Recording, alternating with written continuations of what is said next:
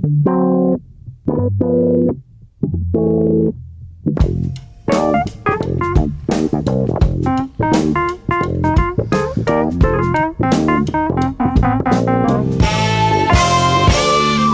Sejam muito bem-vindos a mais um Pop-Up, o programa da Rádio Observador que não desiste da cultura pop, mesmo quando o calor nos tenta impedir de seguir com a nossa vida.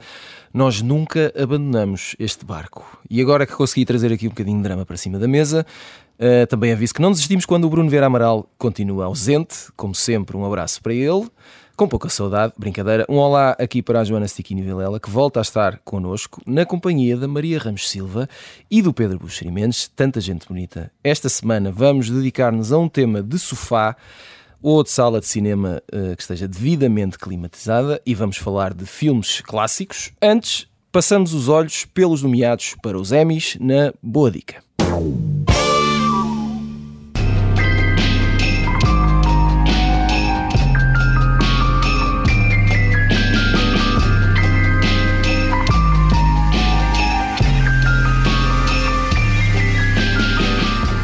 Ora, esta é a música que abre todos os episódios de Succession. Uh, a série, eu digo, digo eu, vale só pela música de abertura já vale a pena. Um, produção de enorme sucesso da HBO, cuja terceira temporada arrecadou o maior número de nomeações para os Emmys, que são os prémios da televisão americana, são entregues a 12 de setembro.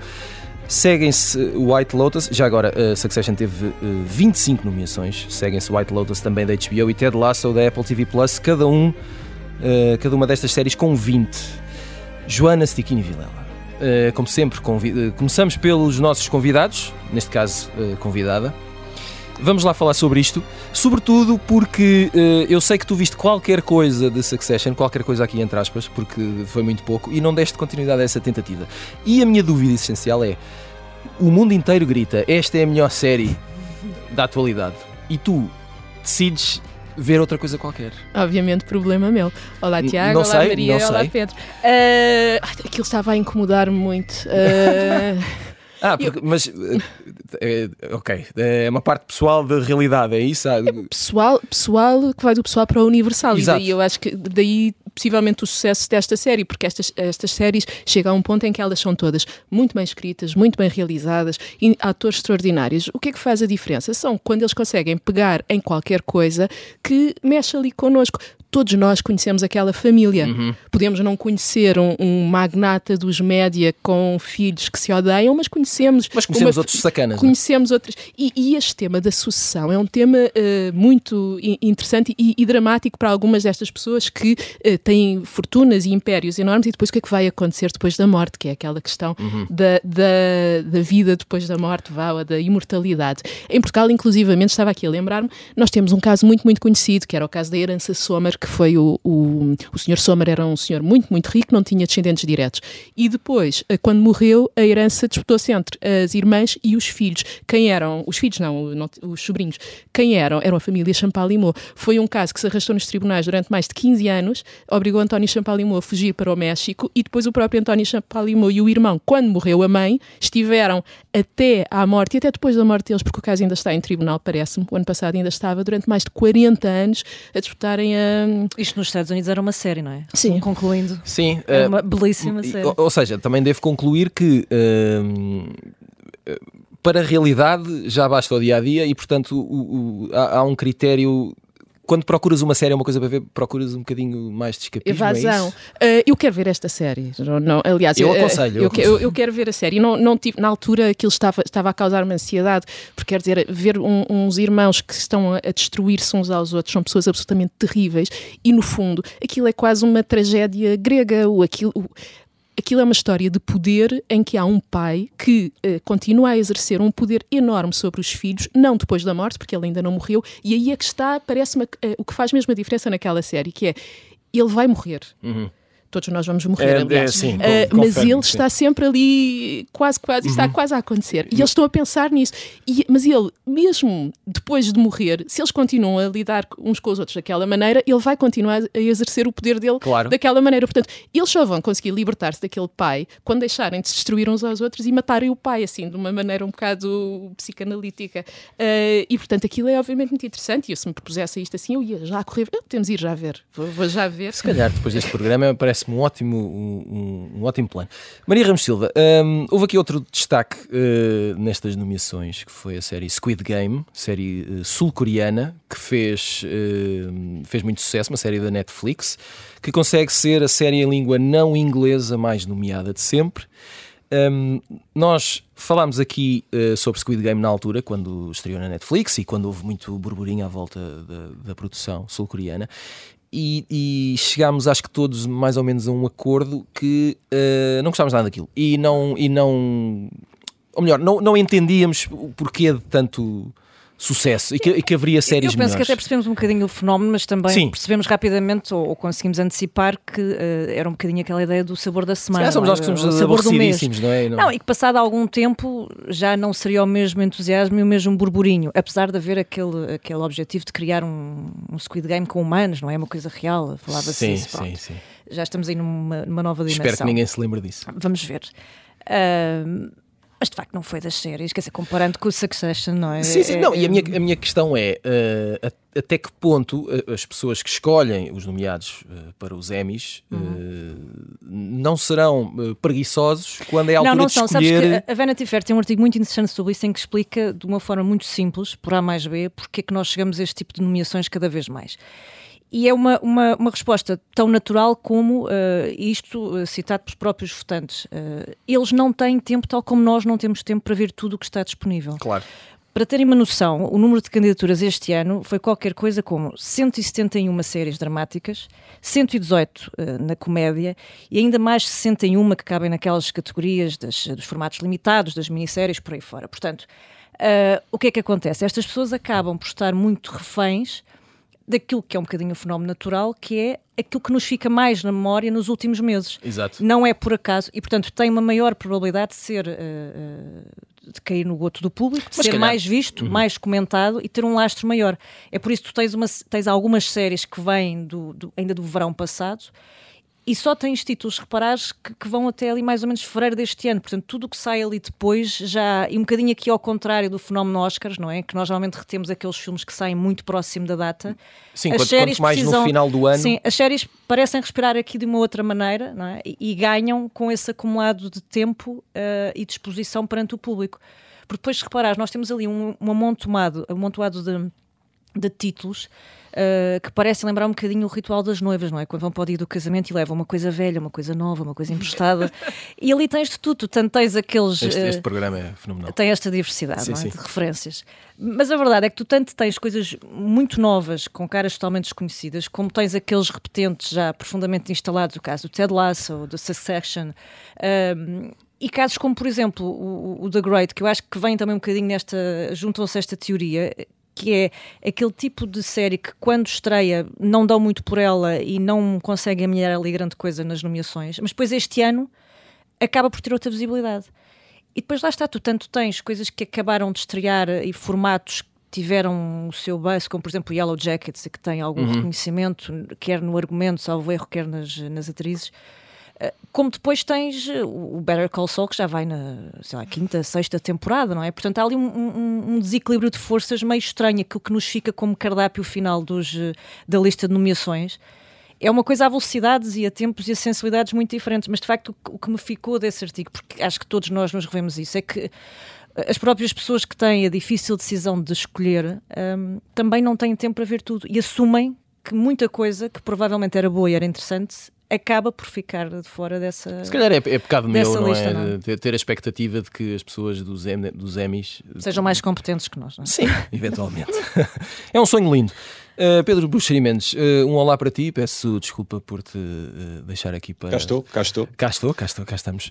Um, já falámos aqui várias vezes sobre até que ponto este- estes prémios, uh, estes e outros, são, são importantes ou não, pelo menos para nós ou para o público, para quem vê as séries. Uh, mas a verdade é que uh, as plataformas de streaming e os canais. uh, Assim que nomeações saem e assim que prémios são entregues, apressam-se a fazer comunicados sobre estes números como se fossem uh, medalhas. A, a minha pergunta é: as nomeações e os prémios uh, têm resultados práticos nas audiências? Estes, estes eh, prémios são validadores de excelência, de qualidade, não é? Se eu, plataforma, tenho muitos nomeados, ou centenas, então significa que sou uma boa plataforma, por favor, assinem-me. Uhum. Uh, as audiências nós neste momento não sabemos porque os, os, streamers ou as plataformas não são obrigados a revelar os dados, não é? Eh, eles, só eles é que os conhecem e, e aliás, eh, eles conseguiram... Mesmo os números de assinantes, não é? São revelados pelas próprias empresas. Os assinantes são revelados, mas aí, como são empresas cotadas em bolsa, são, são valores auditados, não é? Okay, Portanto, okay. Se eles dizem que têm 200 milhões ou o que for, eles têm que ter prova disso se falar algum auditor. Uh, mas a Netflix fez um. revelou uns dados aqui há uns, há uns tempos, então, no fundo, era, era bastava ver um minuto de uma série para contar como visualização. Portanto, Stranger Things foi vista por 8 milhões de pessoas na primeira semana, uma coisa assim. E uau! Nós, em televisão, o que fazemos é, quando são divulgadas as audiências e alguém diz uh, apenas 300 mil pessoas viram este programa ou aquele, essas pessoas viram todos os minutos do programa. Uhum. Portanto, o que é que é melhor? Uh, uh, um milhão ter visto um minuto do, de uma série ou 300 mil pessoas terem visto a série inteira? evidentemente, 300 mil terem visto o, o, episódio inteiro, mas nós, como somos humanos e viciados em quantidades, eh, tendemos a valorizar mais um milhão do, do, que 300 mil. De qualquer das formas, o, o, a parte, de, se quiseres, e para responder à tua pergunta de, um, de, uma forma um bocadinho diferente, a parte que mais me surpreende nestes, nestes, nestas nomeações e nestes prémios é, é o, o, valor que os próprios protagonistas lhe atribuem. Eu, hum. eu, eu, sigo alguns atores da série Better Call Saul, é uma série de que gosto imenso, gosto, gosto imenso de alguns atores em particular, sobretudo da, da Ray Shehorn, da, da, protagonista feminina, acho que é uma, uma atriz incrível, faz um papel incrível, espero que ganhe o Emmy. E, e, e, os colegas de série e, e ela própria um, fazem tweets a dizer for your consideration. É uma forma, é uma forma na América de, ou seja, aqui eu, eu sou esta pessoa, eu fiz este papel para a vossa consideração, vossa, vocês que decidem os Emmys e escolhem os nomeados. E essa parte é um bocadinho, para mim, um pouco estranha, porque se ela já sabe que, que a série é vista por milhões em todo o mundo, é uma série culturalmente muito importante e, e muito relevante, é muito provável que ela seja reconhecida num boteco na Indonésia, uhum. num, num restaurante em Lisboa ou num num, ou num sítio qualquer no Rio de Janeiro, porque é que é tão importante mesmo assim ser validada com, com um award? Exato. Obviamente a resposta é a natureza humana, todos nós gostamos de ser reconhecidos, todos nós somos suficientemente humanos e inseguros para precisar da validação alheia, e ainda bem que é assim, uh, mas para mim não deixa de ser um pouco surpreendente. Uh, entendo, entendo mais que alguém que faça qualquer coisa mais obscura e mais, mais recatado queira ser reconhecido e assim chegar a mais gente, não entendo bem esta, esta química, esta, esta, esta necessidade de alguém que faz uma série vista por tanta gente receber um prémio. De qualquer das formas, deixa-me só dizer mais isto. Diz, diz. Os, os Oscars têm perdido relevância, não é? Sabemos, temos falado disso aqui também no pop-up. E a televisão, sobretudo depois da, da pandemia, uma pausa para imaginar como teria sido a pandemia sobretudo no Ocidente, sem, sem as plataformas de streaming, é? teria sido um confinamento com certeza, provavelmente se calhar até nem teria havido confinamento. Uh, foi um narcotizador de, de, de, para muita gente e muita gente se pôde ocupar a ver séries em vez de ir para a rua, enfim, partir aquilo tudo, permite uma expressão. E a televisão hoje em dia é muito mais pertinente do ponto de vista cultural. Uh, as grandes, grandes séries, as séries enormes, são séries que conseguem conjugar um ponto, um ponto de partida apelativo, não é? Neste caso, o Succession, pegando o Succession, uma família de milionários, uma família milionária, onde há um patriarca que está em, em, tensão com os filhos, ou pelo menos com alguns filhos, e, bem escrita. Uh, o, o atores eh, que, que, encarnam os papéis completamente e depois, e já, também já falámos disso aqui, alguns detalhes que são muito fáceis de pós-racionalizar, como por exemplo a música do genérico, que tu uhum. citaste bem, mas que são muito difíceis de, de cuidar devidamente, porque quando estás envolvido na produção de uma série, ou estás a escrever um livro, ou o que for, não vais perder muito tempo com a capa porque o mais importante é o miolo, não é? Ou o mais importante são os episódios, ou o mais importante são as cenas. E às vezes tão ao mais importante é, o, é a capa do livro, é a música do genérico, é o próprio genérico. Eu acho o genérico muito bem feito, com aquela, aqueles, parece Super 8, não é? Aquelas, sim, aquelas sim, imagens sim, de vídeo antigo. Uh, foi uma série que me cativou desde o primeiro episódio por causa do genérico e da música. Eu vi todos os episódios mais do que uma vez. É uma série tremendamente bem escrita, em especial a primeira temporada, que recomendo vivamente, é especial à Joana, que tira uns dias de férias para ver. Faz isso, Joana, faz isso. Eu vou comprar e, um protetor gástrico e faço isso. não me admiro que, que ganhe aí uma, uma, uma carrada de Emmys, não, não, não me admiro. Muito bem, toma lá e embrulhem aqui uma sessão de, de psicologia pop made by uh, Boucherie. Vamos tentar lançar ainda, antes do final da primeira parte, algumas sugestões da semana com o post-it. Pedro, está a falar isto em 30 segundos. Uh, queres falar de um livro chamado. Um calhamaço Exato. mandei vir de Inglaterra, chamado How Done It. Todo orgulhoso, uh, comprou um livro estrangeiro. Um, um livro, um livro editado por Martin Edwards. É uma coletânea de textos de autores de thrillers e de crime novels a explicarem o seu craft, portanto, a, a, explicando porque é que escolheram um detetive assim, um detetive assado, porque é que têm os seus livros a decorrer no passado ou no presente, ou a decorrer em sítios exóticos ou em sítios onde eles vivem, eh, alguns truques de construção de narrativa, é um livro que eu estava à espera que fosse escrito há, não sei, a minha vida inteira, que devorei em menos de nada, que se lê muitíssimo bem. Eu, eu por acaso, devo, devo, devo, confessar que, que, sinto aqui um ânimo renovado nesta, sim, nesta semana sim. da tua parte claro. e não sei até que ponto. Está uma pessoa diferente. Não é? Vocês não sentem qualquer coisa no ar? Calma, calma, calma. Okay, há tesouros calma. deprimentes e depois há tesouros que não são nada deprimentes. E este How Done It, H-O-W-D-U-N-I-T, é um livro para toda a gente mandar vir e ler. Muito bem, Maria Ramos Silva, vamos uh, aqui uh, contar ao mundo aquilo que tens andado a ver e é um documentário. Tem sido difícil, tem sido muito difícil encontrar aqui ah, coisas para ver, não é? Já por... falámos sobre isso. Sim, sim, mas isso dava. Enfim. Isso dava outro programa. Temos que abreviar caminho. Uh, queres falar-nos de um documentário sobre Martha Mitchell? Quero, o efeito Martha Mitchell na Netflix. Ela foi uma enormíssima personagem. É, é uma pena este documentário ter só 40 minutos, porque acho que ficamos de facto com vontade de ver mais. Ela era casada com o procurador John Mitchell, uma figura muito próxima do presidente na era, era Nixon, uh, e era aquilo que se podia considerar uh, uma pessoa muito desbocada, uh, uma pessoa que pegava no telefone, fazia assim umas chamadas, incluindo para o presidente, gostava muito de falar com a imprensa, dava imensas relações à, à Casa Branca, resumindo. Ora, um, a Marta até, Mitchell. Até verás tudo ótimo. Tu, não, ela, é, ela é fabulosa, a começar pelo aspecto, é uma figura absolutamente incontornável daquela época.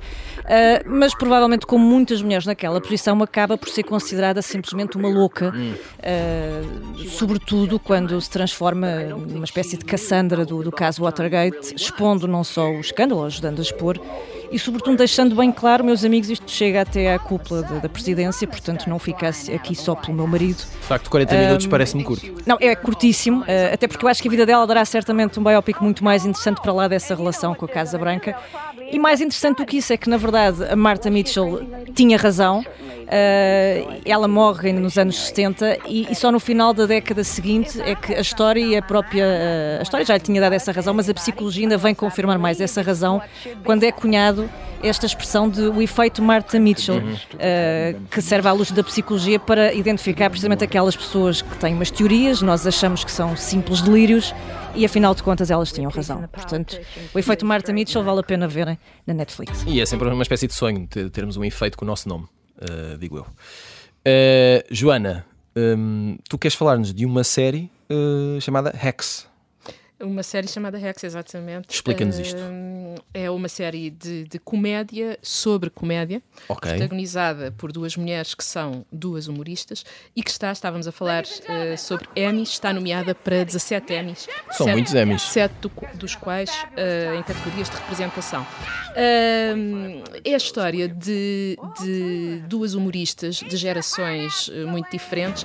A mais nova é mais do que uma humorista, ela é uma aspirante a humorista humorista e, e faz muitos, comete muitos erros. Uh, e, e, o, e, e, um dos seus últimos erros uh, teve como resultado ela ser, ela própria ser cancelada e escreveu qualquer coisa parva no Twitter e dizem: Olha, a única coisa que tu vais conseguir neste mundo, neste momento, é ir escrever para esta pessoa. E quando ela sabe quem é aquela pessoa, ela não quer acreditar uhum. porque é uma mulher que é uma humorista, como é, aliás, como ela se calhar gostaria de ser, mas uh, que é tudo aquilo que ela despreza. Ela é popular, um, ela tem um espetáculo quase diário em Las Vegas, faz o mesmo espetáculo há anos uh, e representa uh, a velha guarda, vá. A série depois nasce da relação entre elas as duas e do choque permanente, choque de gerações, choque cultural entre a, esta geração da, da, cultura do cancelamento e uma mulher que, que, teve de levar tudo à frente para conseguir vencer na vida, muito inspirada na Joan Rivers, que é uma, uma humorista que eu admiro muito uh, e, que, e que a maior parte das pessoas, se se lembrar dela, será de, das intervenções no canal E, no Entertainment. Uhum. Ela dizia, ela tinha feito tantas operações plásticas que dizia que quando morresse ia doar o corpo à Tupperware. Uh, E, e, desta relação entre as duas, entre exploram-se as relações entre mãe e filha, entre as mulheres e o trabalho, as mulheres no mundo da comédia. Uh, é uma série, uh, é comédia, mas depois toca ali numas notas um bocadinho mais, mais fundas e, e joga assim nestes, nos extremos. E, e recomendo. Viva. É uma bela série. E nós gostamos é de extremos. Muito bem, como dizia, já falámos sobre uh, os Emmys na primeira parte, os prémios que distinguem a televisão atual. Agora vamos falar de passado e de cinema no Pop de Arroz. Men and women can't be friends because no man can be friends with a woman that he finds attractive. He always wants to have sex with her. So you're saying that a man can be friends with a woman he finds unattractive? No, you pretty much want to nail him too. Muito bem, estamos a ouvir uh, Billy Crystal e Meg Ryan num diálogo de When Harry Met Sally, filme de Rob Reiner, escrito por Nora Ephron que em português tem o título Um Amor Inevitável, uh, filme estreado a 12 de julho de 1989. Também em julho, mas de 1969, uh, é o filme Easy Rider, de Dennis Hopper, protagonizado por Peter Fonda, que também conta com Dennis Hopper e com, por exemplo, Jack Nicholson. Ambos são clássicos, cada um à sua maneira, e provavelmente ambos não serão unânimes, e essa questão deixou-me a filosofar, que é uma coisa que eu faço nos meus tempos livres. Não sei se já repararam. Uh, à volta deste tema, uh, eu fiquei uh, com uma dúvida. Joana Stickini Vilela. Sim. Há filmes obrigatórios que devíamos ver? Devia haver um plano mundial de cinema? Não. Não? Eu detesto coisas obrigatórias. Uh, Ai, é tão. Eu é? detesto. É? Tens de ver este filme. Quando tens de ver este filme. Uh, portanto, porque, porque, a questão é até que ponto há, há, há filmes que são perfeitos e totalmente unânimes. Será que existe? A perfeição também é uma chatice, uhum. é um não. aborrecimento. Uh, eu gosto muito de listas uh, e, e, vou às listas e vou à procura de coisas para ver. Uh, o, o tens de isto é perfeito, não, não, não é por aí. No outro dia, um, um amigo dizia: Ah, sim, gostei desse filme, mas não vai mudar a minha vida. Eu pensei, mas alguém ainda, com esta idade, ainda alguém, alguém está à espera que um filme vá mudar a nossa vida depois de vermos centenas de, de filmes. Eu, pensei, Olha, eu, ando, eu gosto de ver coisas coisas que me digam ali qualquer coisa, que eu, que, coisas que, que eu levo comigo. Mas às vezes, quando precisamos de um empurrãozinho, temos é esperança verdade. atrás de qualquer porta, não é? Qualquer, agora tramei qualquer, agora qualquer, qualquer também não. Mas, mas, por exemplo, olha, estes filmes, estava a ouvir uh, o, estes, os sons. O, o, o, Easy Rider, curiosamente, aquilo que eu, que eu guardo do filme é a banda sonora, é a imagem do, do a, Peter Fonda. A canção hum. do Steppenwolf. Sim, totalmente. O Born to Be Wild, eles estão na moto, que é um road movie. Uh, o When Harry Met Sally, uh, estava-me a rir, porque é, eu, por, por, acaso, estive a rever no outro dia o documentário sobre a Nora Ephron, uhum. o, o Everything is Copy, ou seja, em português, tudo é material para, para se escrever e ela contava a história da cena mais famosa deste filme, que é a cena em que a Meg Ryan simula um, um orgasmo na, no, no restaurante. restaurante. Uh, e aquilo, e, e aquilo é. é e, e, que quando eu penso no filme, é, isso é a primeira imagem que me vem à cabeça e, e acho que é a maior parte das pessoas também. Um, e ela conta a história, eu vou contar, tentar contar rapidamente porque é muito giro, porque não foi ela que escreveu aquilo. Uhum. Uh, ela escreveu, ela estava. Este filme parte da, da, do realizador do filme, da história pessoal do realizador do filme, que se tinha separado, o Rob Reiner, fala com a Nora Ephron para escrever um filme ela começa a, a fazer pesquisa, ela era, escrevia muito sobre relacionamentos e pergunta a um grupo de homens, incluindo o Rob Reiner, uh, digam-me coisas que as mulheres não saibam sobre os homens solteiros. E eles começam a falar isso. Agora, já agora vais tu dizer-me qualquer coisa sobre as mulheres que nós não saibamos. E ela diz: Bom, as mulheres fingem os orgasmos. Ela, ah, não, não é impossível, é impossível. Eu ia, eu ia reparar nisso. Ela escreve a, série, a cena, eles encenam a, a cena naquelas leituras de mesa. Sim. E quando estão a fazer isto, a Meg Ryan diz: Espera aí e se eu fizesse mesmo Exato, isto? e se eu simulasse? E, e depois o Billy Crystal diz: e no fim há uma senhora que vai dizer: Eu quero o mesmo que ela está a comer. essa, essa, essa fala está, é considerada a 33 melhor fala do cinema americano. I'll have what she's having. Exatamente. E, e, a senhora que diz isso é a mãe do Rob Reiner. Já ah, é a mãe do... É a mãe do Rob Reiner. Isto é um clássico. Isto é um clássico, isto é um clássico sim. Pedro Buxeri Mendes, hum, uma curiosidade que eu tenho, isto é, e, tu hoje como estás relativamente espirituoso, acho que vais alinhar isto. Hum, Até, nós já falámos sobre isto uh, uh, no campeonato literário, mas nos filmes nunca falámos. Que uh, filmes que são considerados clássicos, ou que a humanidade tem em muito boa estima, e que tu começaste a ver, se calhar até mais que uma vez, e nunca acabaste. e eventualmente clássicos que não gostas de todo. Existem? Eu sou um tipo muito mais simples do que parece, por exemplo. Nunca vi nenhum, de, nunca vi nenhum dos filmes Toy Story, por exemplo. Ok. Uh, mas devia experimentar. nem, nem vi nenhum dos filmes Harry Potter, mas tentei em ambos os casos. Uh, eu, eu, claro que há muitos filmes que eu não vi, uh, muitos clássicos, eu nem sequer se, se, me considero particularmente um cinéfilo, ou essa expressão está um pouco em desuso, não é? Uh, mas eu no outro dia estava, estava atentado que o meu filho de 19 anos visse os Condenados de Shawshank, o Shawshank Redemption, uhum. que para todos os efeitos é um clássico, ou pelo menos é, um, ou é no mínimo um clássico sim, dos sim. homens, masculino, é? é? um dos filmes que todos os homens deveriam ver, aquelas coisas. E o, e o rapaz uh, não, não se manifestou uh, nada interessado nisso. E Mas eu, começou a ver? Eu, pus, não é? Meti ah. o filme, está numa das plataformas, eu meti o filme Sim. e comecei a, comecei a explicar que aquilo é baseado num conto do Stephen King. E, Tens que ver isto para fazeres homem, não sei o que. Não, o meu, filho, o meu filho sabe que é o Stephen King perfeitamente, porque viu um filme qualquer e pronto, então Exato. eu a tentar ser bom pai, a tentar, no fundo, a tentar construir uma narrativa para depois um dia num programa de rádio poder falar. Ora bem. E o rapaz não, não, se, não se manifestou interessado. Uh, mas, por outro lado, conhece a fundo a obra dos Beatles por ele. Por ele Está por safo. ele por Pronto. ele, não é? Uh, o, é mas eu estou em desacordo com a Joana, ou seja, eu acho que eu é que tenho razão. Ainda bem.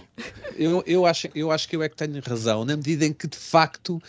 Uh, deveríamos ter uma espécie de curso de, de, de clássicos. Uh, nem percebo porque é que não há. E, e nem sequer entendo, uh, sofisticando um pouco o argumento, ou tentando, desculpem, porque é que é levado mais ou menos na brincadeira, porque é tipo 100 filmes para ver antes de morrer, assim, tem sempre uma, uma coté de, de humor, não é?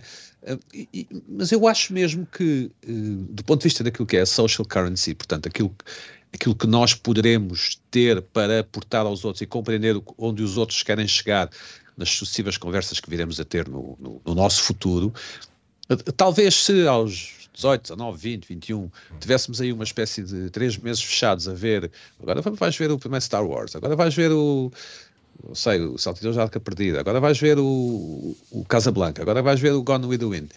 Eh, eu não sei se a nossa vida não seria melhor no sentido de a poder aproveitar melhor se é que as vidas são para ser aproveitadas, não é? Partamos desse okay. princípio. Eu digo, meus uh, amigos, este, isto, eu não sei onde é que vamos parar hoje, mas vamos atingir uma mas, espécie qualquer de nirvana. Jeito de facto dá jeito eh, para a nossa riqueza interior ter lido Jane Austen, por exemplo, ou Essa de Queiroz, ou, e, e, e, eu não sei se não deveria haver uma espécie de gap year uh, no sistema, seja em que sistema for, em que pronto, é só ver filmes e ler livros e séries e discutir. E pronto, eu, depois eu, vão, vão Tu podes bater umas bolas com o Tiago que assumiu que só, só leu os Maias o ano passado, não é? Portanto, sim, sim, sim, sim. É, só li os Maias é um o ano passado, dessa, mas, dessa mas, mas tornei-me enorme fã. Pronto. E és um homem diferente. Um homem Totalmente diferente, diferente posso, posso garantir. Uh, mas eu, eu, eu uh, enfim, é isto. Eu, para te responder, para, para, te responder, epá, eu, não, eu não sei se vi o Coraçado Potemkin, não sei como é que se diz, uh, aquele filme do Eisenstein. Sim, sim, sim, sim.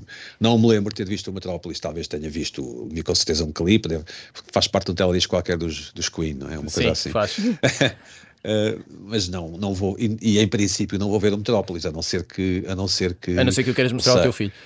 Não, a não ser que venha aí uma, sei lá, agora não me lembro de nenhuma mulher, eh, queria fazer aqui uma piada, mas estava a falhar. Pronto. A não ser que, a não ser que, não sei, que, uma, que uma mulher extremamente atraente me rapte e Ora me meta num, num hotel de luxo a viver. Por exemplo. Filme, uma coisa extremamente plausível. No hotel do é? Shining, exato, no hotel do Shining. Ou seja, ou seja, eu acho que há, que há clássicos que já não vamos ver, não é? Que sim, sim. Uh, passou, não é? O comboio passou. Até porque em, breve seremos nós próprios um clássico, à nossa maneira. Certo. certo. Uh, eu, ia, eu ia alargar esta pergunta a toda a gente, mas, mas uh, depois não temos tempo.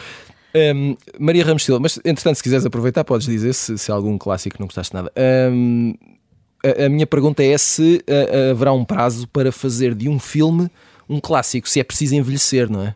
Como se fosse uma boa garrafa para chegar àquele tá, ponto tá, ajuda, que é Ajuda certamente a passar nesse teste do algodão, não é? Do tempo, mas... Uh... Não te lembras de repente um filme que tenha estreado e que, passado seis meses, fosse considerado um clássico? Não, mas há filmes, por exemplo, nós já falamos aqui várias vezes do, do Tarantino, não é? Eh, nós, há, ali um, um, selo de qualidade e de uhum. reconhecimento e tudo mais que permite, uh, a certo ponto, que um filme estreie, e não todos, obviamente, mas que clássicos como o Pulp Fiction sejam mais ou menos incontestáveis desde que, que vem ao mundo, não é? Portanto, acho que uh, se houver essa tal lista e esses tais rankings que o Pedro falava daqui a 50 anos, eu acredito que poderemos encontrar lá, por exemplo, esse filme. Da mesma maneira que nós continuamos a encontrar filmes que, sendo eh, datados de certa forma, porque têm mais quase um século, Uh, eu, eu, penso que continuam perfeitamente atuais, não é? E reúnem ali uma série de ingredientes que para mim fazem essa, essa formação de base do, do clássico. A Joana falava, por exemplo, dessa cena muito emblemática do, do Amor Inevitável, e eu acho que o clássico também tem sempre esse twist que nos permite, esse lado icónico, não é? Que nos permite, mesmo que não tenhamos visto o filme todo, como o caso do, do Pedro e do Metrópolis, reter alguma coisa. E, portanto, isso também é muito definidor da ideia de clássico. Eu recordo, por exemplo, da pá, Quimera do Ouro, é? dos primeiros filmes de, do Chaplin e, de, e, do século. Com... Mesmo as pessoas que não viram o filme, certamente têm na imagem aquela cena do, do Charlot comer o, o, a sua bota, não é? No, lá no, no Klondike, não é o Klondike, mas... Uh, e depois tens ali uma conjugação, por um lado, de uh, qualidade artística e estética, não é? E, e, por outro também de consagração ou de aclamação popular. E, portanto, eu acho que quando tu consegues juntar estas, estes três ingredientes, tens um bocadinho aqui a fórmula do, do clássico. Porque eu acho que essa validação do público é importante para lá dessa, dessa construção estética e dessa definição, não é? Dessa lista que, que, que, é uma lista que marca muito o trabalho, de, por exemplo, das cinematecas, que ainda fazem bem, não é? E, portanto, essa coisa que o Pedro falava de nós não termos essa formação, não temos, mas temos esse trabalho a ser assegurado ainda por essa vocação da cinemateca, não é? Que, no fundo, vai, vai fazer o quê? Vai recuperar o, o baú e reciclá-lo permanentemente, enquadrá-lo, restaurar, Uh, e permitir que essa história, não é, esses tais cânones, continuem a chegar ao público uh, dentro do possível, sendo que há muita coisa que se vai perdendo, de facto. Uh, há filmes que certamente, quando olhamos para trás, não, não resistem até hoje, não chegam, não eram, sequer foram circunstancialmente clássicos à época, mas hoje dizem-nos pouco. E outros continuam absolutamente incontestáveis e eu acredito que vão continuar nos próximos anos também. Joana Stiquini Vilela, para terminarmos aqui estas contas importantíssimas, realizadores que fazem parte de um eventual canon se ele existisse, e com os quais não lidas nada bem. Hum, Vá vamos, lá, aqui, vamos, aqui, vamos causar a discórdia. Aqui tens qualquer coisa a dizer. Tenho qualquer coisa a dizer. Um, mas, mas, só voltando, voltando uh, ao que o Pedro disse, eu, eu gosto muito de listas. Sim. Agora, quando eles dizem este tens mesmo, mesmo irrita-me ali a obrigatoriedade. Okay, porque, okay, okay. Uh, acho não que, gostas que mandem em ti? Não gosto que mandem ah, em mim, claro. É isto, tu vês tudo, não é? Vês é, mais longe. É, mas, mas, na verdade, desculpa, desculpa, Joana, mas na verdade tens mesmo, mesmo que ver, por exemplo, o primeiro Star Wars para perceber uma série de coisas não é, não é, não é num sentido, não tens, eh, não tens que gostar. Não sim, sim, de, conhecer, uh, não é? Para perceber. Eu, eu, eu, acho que percebo o que a Joana quer dizer. Não gostas do shitex, não é? Não gostas daquela coisa do tens que ver e tal. E há tanta coisa a... para ver. Eu, eu temo que o filho do Pedro neste momento esteja de castigo tempo. num quarto uh, porque não viu os condenados de Shawshank. Exato, exato. E como não viu, não sabe como escapar. Não sabe como escapar, exato. exato. Mas continua, é um, Joana, um senão, filme, senão não temos tempo. Olha, uh, um, um, realizador de que eu gostava de início e que anda a perder a paciência rapidamente e, e foi giro, porque a Maria agora falou dele como um grande exemplo de, de produção de clássicos, é o Tarantino. Eu gostei muito dos primeiros filmes dele este Hollywood Story. Uh, não, é assim que se chama. É, era, uma vez, era uma vez. Once Upon a Time Once in Upon a Time in Hollywood. Eu chegou uma parte, comecei a ver aquilo em um fast forward. Uh, pois estou, estou um bocado a perder a paciência para, para aquilo. Para o Pedro. ah, desculpa. Para o Pedro.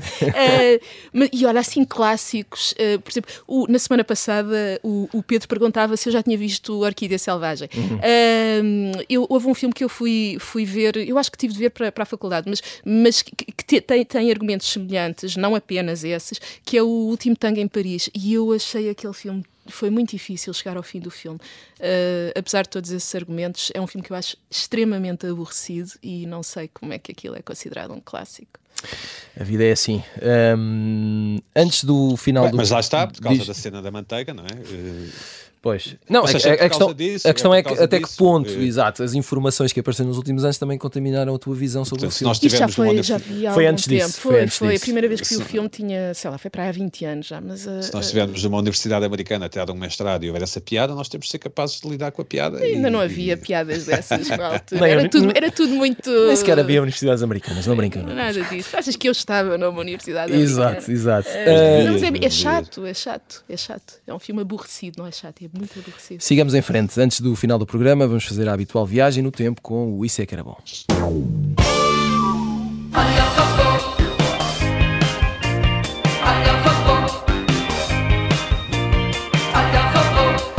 Uma das vantagens eh, de escrever um programa de rádio é que nós podemos dizer aquilo que absolutamente queremos. Eh, e, portanto, vejam lá as minhas contas de cabeça. Esta é a versão 2021 de Olha o Robô, clássico de Salada de Frutas, de 1981, aqui reinterpretado pela mesma voz, Helena D'Água, mas com uma banda diferente. Não vamos falar de canções, vamos continuar nos filmes, porque eh, o Robocop faz 35 anos este domingo, dia 17 de julho, que é um clássico também, quer vocês gostem, quer não. Se tivesse aqui o Bruno, estava eh, louco a- a, a, defender o Robocop e o Paul Verhoeven e a dizer que era tudo incrível. E eu estou com ele. E por isso pergunto-vos, com este som, qual é o vosso robô favorito do cinema? Pedro Buxerimentos. O Pedro fugiu. É pá. Ah, não, está aqui. Eu, pois, eu vi a tua pergunta ontem. Não, sei, talvez, não sei, talvez o Terminator, mas eu não, não, é, não, não é uma pergunta que eu. Que eu acho que estou um bocado nas tintas para os robôs. Certo, É, mas é, te- tens que perceber uma coisa. Eles vão dominar o mundo. Eu não faço as perguntas à, à- à medida das Eu sei, pessoas. eu sei, não- meu amigo, eu sei. Sei. Mas, olha, mas talvez aquela, aquela replicant do Blade Runner, pela Ah, qual o sim, Deckard sim. se apaixona, aquela se chamava. Eh, Sean Young. Sim, a atriz sim, mas não me lembro do nome do personagem. Ah, Talvez isso também já não me lembro. Talvez a Terminator, o Terminator, talvez o R2D2 do Star Wars, não sei. Já estão aqui imenso. Esco- esco- Escolham um. Escolhe escolham um- Com a vossa fantasia. Como Meu é amigo, é escolhe tu. Ah, Maria Ramos Silva. Olha, eu gosto muito do Wall-E. Ah, Acho é? muito, Muito fofinho. bom, é- é um belo acho, filme. Acho muito fofinho. Um, e depois num registro Isso é de quem mais. tem sobrinhos, isso é a típica escolha de quem tem sobrinhos. Não é, garanto que vi antes de ter sobrinhos. Mas tens sobrinhos, não tens? Tenho, tenho, mas mesmo que Pronto, não então. tivesse, ia continuar a gostar de Wall-E. O Pedro havia Pronto. estar aqui no estúdio, não saís daqui. E depois, em termos de outfits, já agora, se me permites, porque Claro eu acho que, que aquilo permite, então é, é ótimo do ponto de vista de inspiração, aquele outro do, do Star Wars que é o C-3PO, que é todo dourado. Ah, Que é assim interpretado coisa- famosamente por eh, Anthony Edwards. Exatamente. É verdade.